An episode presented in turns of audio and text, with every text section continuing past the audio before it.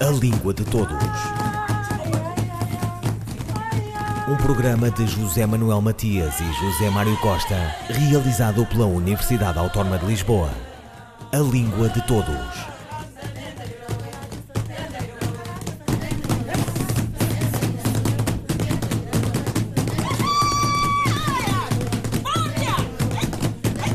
Um livro, cinco aulas. A propósito da edição da obra Norma Culta Brasileira, Desatando Alguns Nós. O professor Carlos Faraco organiza um mini curso sobre o tema.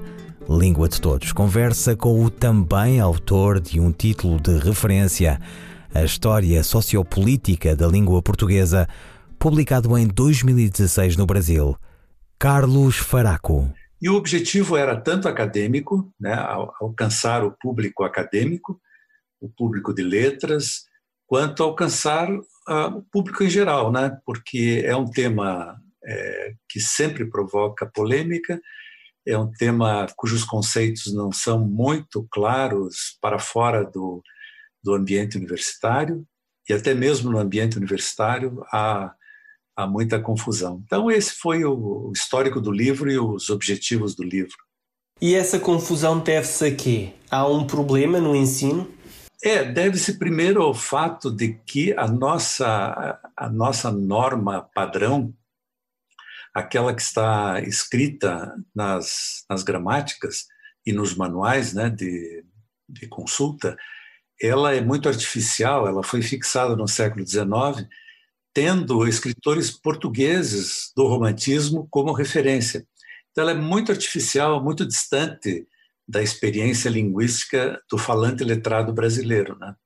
Então, no Brasil, ficou necessário distinguir claramente essa norma padrão da outra norma que a gente usa, que a gente qualifica como norma culta, que é justamente as práticas de linguagem dos falantes letrados em situações formais.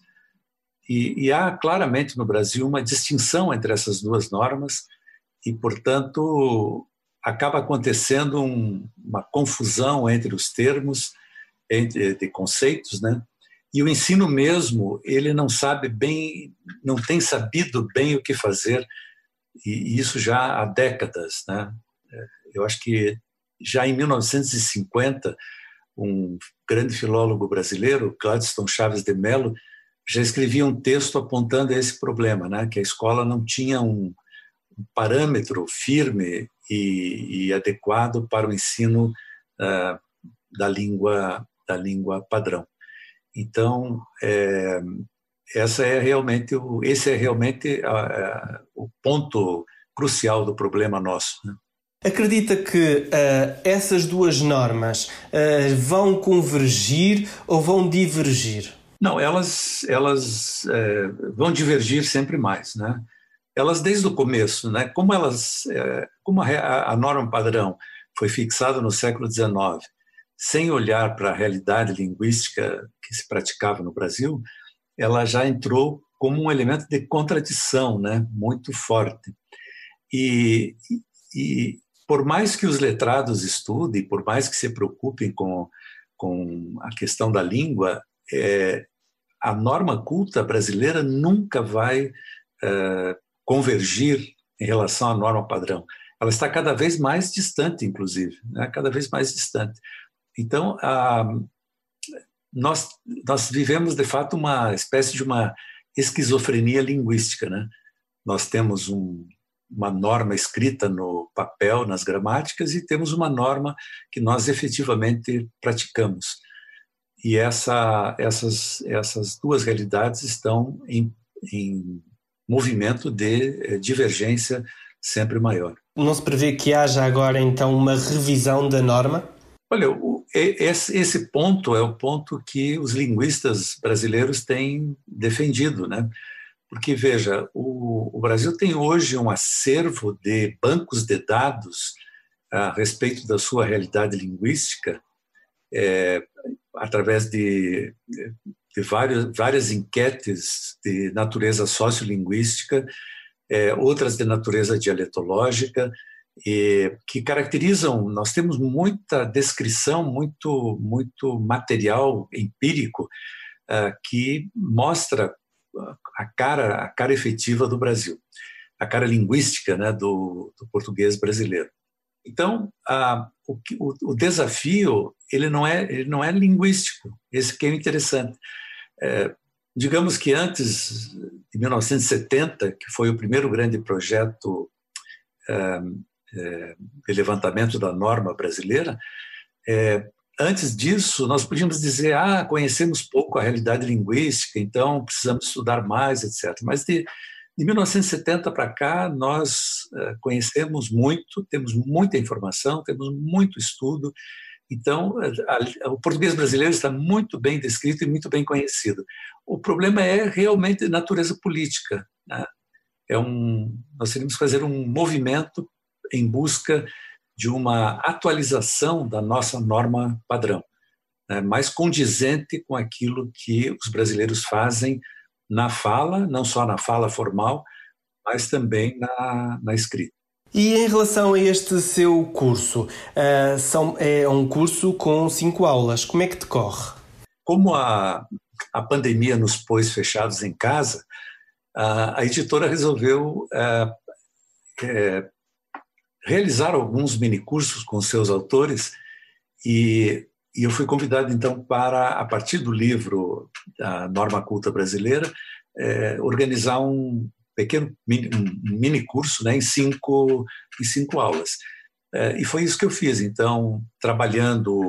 É, são são é, aulas curtas, né, são aulas rápidas, e, mas eu fui trabalhando, fui desenvolvendo já desde a primeira essa parte mais conceitual tentando mostrar um pouco da história do, do desenvolvimento da norma, etc., desse problema é, político que nós temos.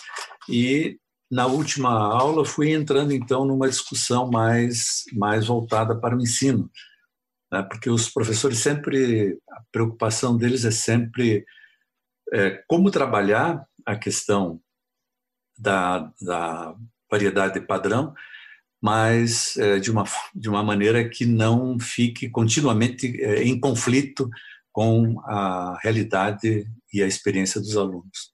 Então, esse é o, é o curso, é um curso bem voltado ao público em geral, não é o público especialista, e também muito pensado para o, para o jovem professor de português, né, que se debate muitas vezes com esses temas sem saber bem como como proceder. Carlos Faraco, linguista brasileiro, sobre o seu livro Norma Culta Brasileira, Desatando Alguns Nós. Língua portuguesa, língua de mudança, tomando novas qualidades. Para parafrasear Luís de Camões, é o tema da crónica da professora e linguista Margarita Correia. Se a geografia condiciona a variação, se se fala de forma diferente consoante a proveniência, Observa a cronista, é natural que uma língua como o português, que é falada em diferentes países e continentes, tenha uma enorme variação. Língua oficial de nove países, Margarita Correia, pois, que se pergunta sobre se Portugal está preparado, em particular o seu sistema de ensino, para aceitar este fenómeno. A geografia condiciona a variação linguística, ou seja, fala-se de forma diferente consoante a proveniência.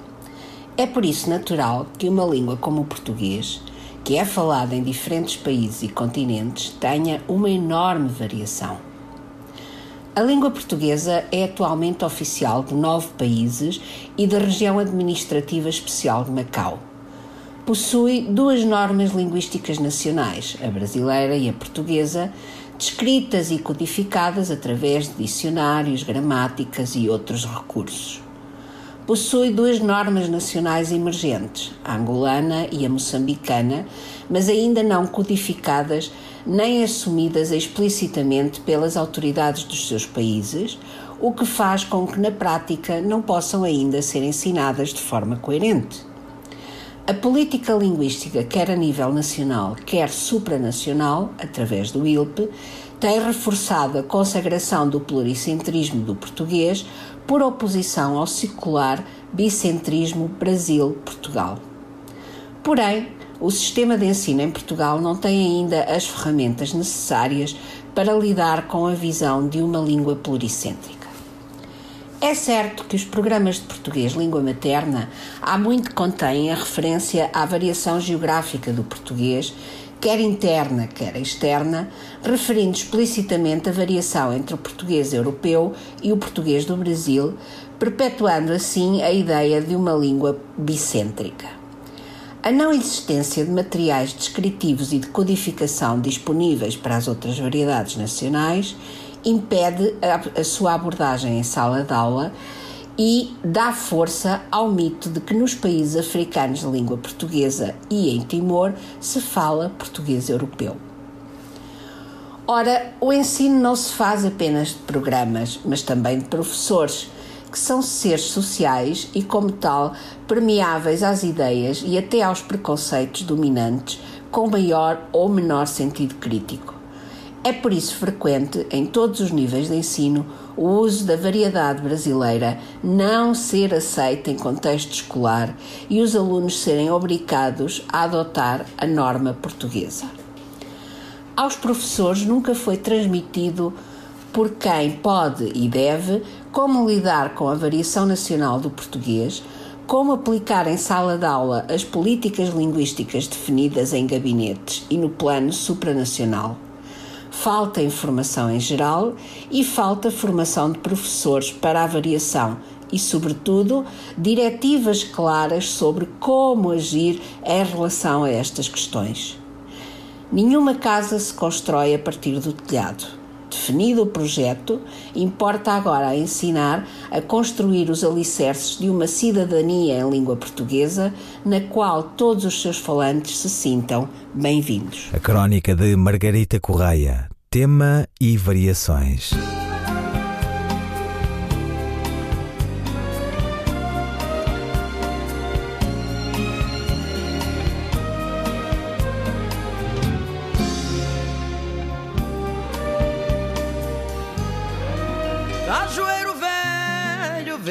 Sem folhas, sem frutos, sem flores, sem vida final. Eu que te vi, florido e viçoso, com frutos tão doces que não tinha igual.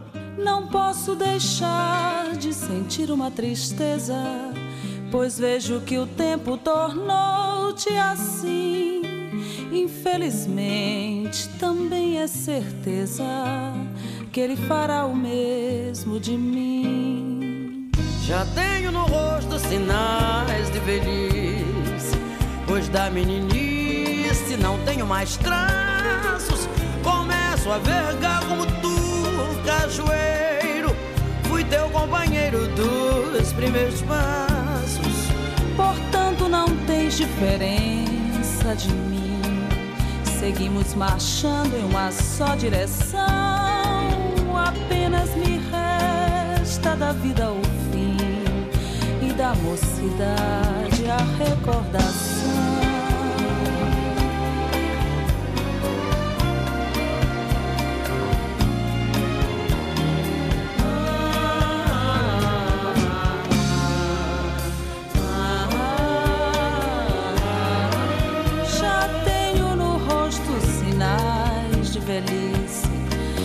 Da meninice não tenho mais traços, começo a vergar como tu cajueiro.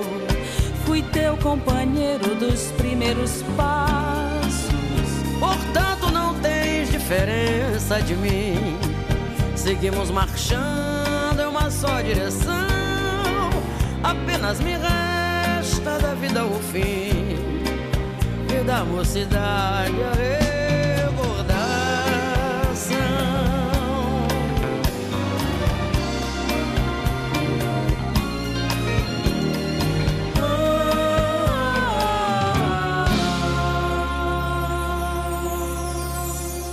Cafoeiro Velho, Alcione.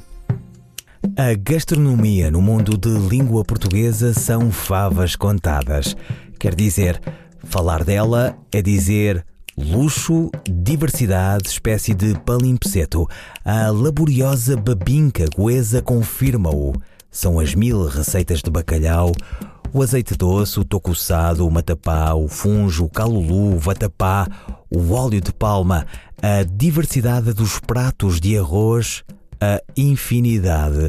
Para ouvir agora na crónica de Erleis Mendes. Hoje eu quero falar para vocês como a nossa língua portuguesa é bela e cheia de sabores revelados por toda a sua riqueza linguística e cultural. Nesses tempos de pandemia, as redes sociais estão cheias de exemplos de receitas, revelações, descobertas, das memórias de infância, dos segredos de família, das tradições às vezes esquecidas. Vamos saboreando a riqueza do vocabulário de nossa língua e também as marcas de outras línguas que com ela convivem na grande comunidade lusófona. As sardinhas assadas surgem dispostas numa generosa fatia de broa de milho, regada de azeite, que cheiram, é claro, ao fumado da grelha. Tem que ser carvão, pão, azeite e uma imperial. E que Santo Antônio nos ajude.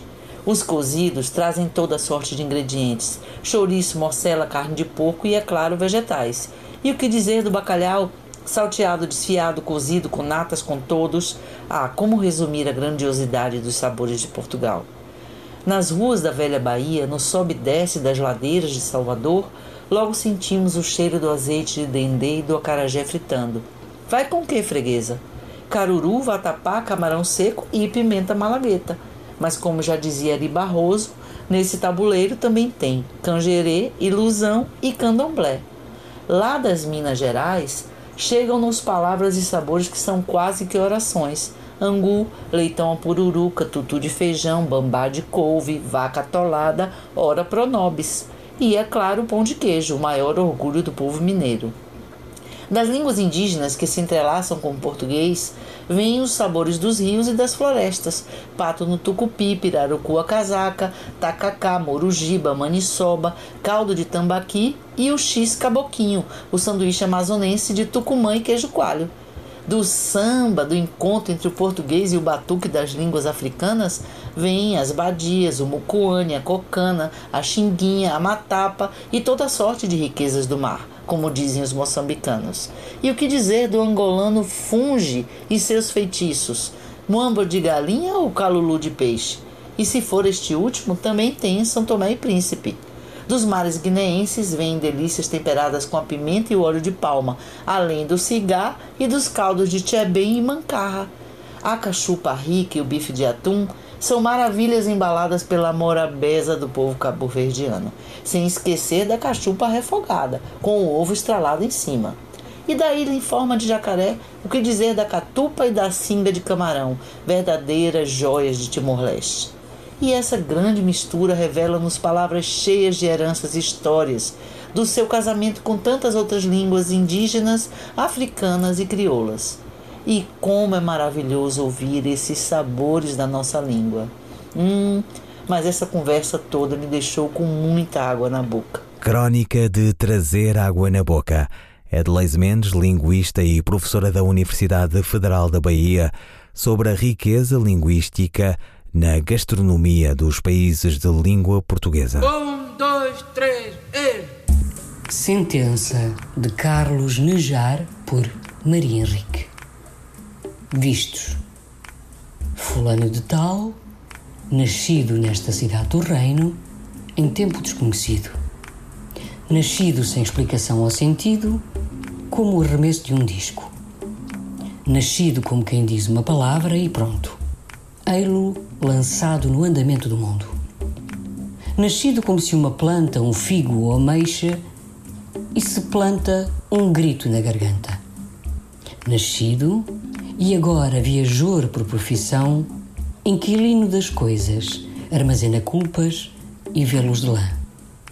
E eu, julgador, sentencio, considerando o réu e o estar aqui o preço dividido na noite que se dividiu, como mulher no cio, resolvo condená-lo a viver em danação além do fojo de seus pais, com avarias e receios, entre iguais. Depois, suspendo-lhe a pena para que pareça como veio. Carlos Nejar, Sentença, pela voz da atriz Maria Henrique. Durante muitos anos, Carlos Nejar frequentou o retângulo ibérico como quem sai de casa e vai à praia de Ipanema. Tem o mar, esse rio que liga duas margens atlânticas, e tem a garota de Ipanema, nome índio dela. Correm-lhe Áfricas lidas e imaginadas neste gaúcho que é poeta, pois, claro, claríssimo, os arquivos, as mais das vezes bolorentos do registro civil dos versos, não foram injustos com ele e exararam que a sua obra se inscreve no grande livro onde estão os nomes da geração que emergiu a seguir à de 45, assim designada. Carlos Nejar, membro da Academia Brasileira de Letras, também crítico e ensaísta, está amplamente publicado e divulgado. Diz o gaúcho do seu nome completo Luís Carlos Verzoni Nejar, que faz questão de retraduzir o seu real, subvertê-lo, metamorfoseá-lo e ofertá-lo ao avaro número dos fregueses da poesia. Ouviram Língua de Todos as despedidas de José Manuel Matias, José Mário Costa, Luís Carlos Pataraquim, Miguel Roque Dias e Miguel Van der Kellen. A Língua de Todos. Um programa de José Manuel Matias e José Mário Costa, realizado pela Universidade Autónoma de Lisboa. A Língua de Todos.